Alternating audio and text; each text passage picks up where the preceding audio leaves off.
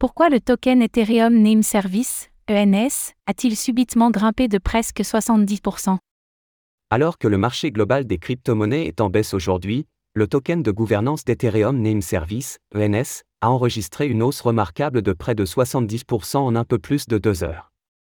Quelles sont les raisons de cette hausse soudaine?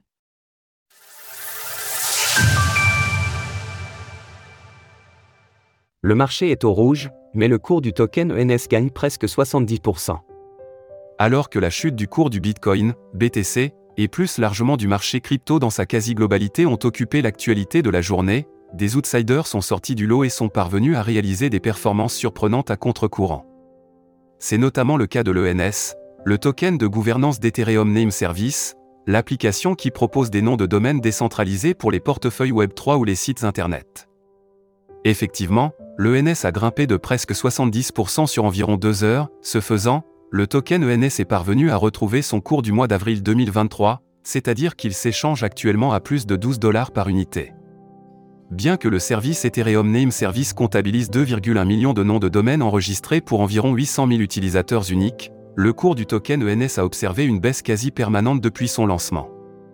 À titre de comparaison avec son cours actuel, l'ENS avait atteint un prix le plus haut de 85,69 dollars au mois de novembre 2021.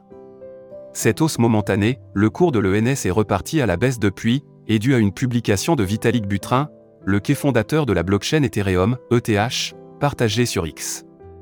Le lien que Vitalik a partagé dirige vers la documentation Ethereum Name Service expliquant en quoi ces noms de domaine peuvent apporter des gains d'efficacité au layer 2 d'Ethereum.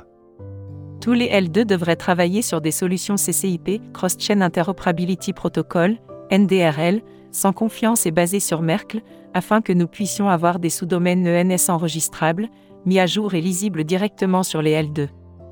L'ENS est super important, il faut qu'il soit abordable. Selon la documentation partagée par Vitalik, Ethereum Name Service et certains layers 2, Optimism, Arbitrum, Starknet et ZK5 sont cités, travaillerait sur une solution offrant une interopérabilité entre les noms de domaine ENS. Et d'autres applications qui ont besoin de récupérer des données provenant d'une variété de sources off-chain. Retrouvez toutes les actualités crypto sur le site cryptost.fr.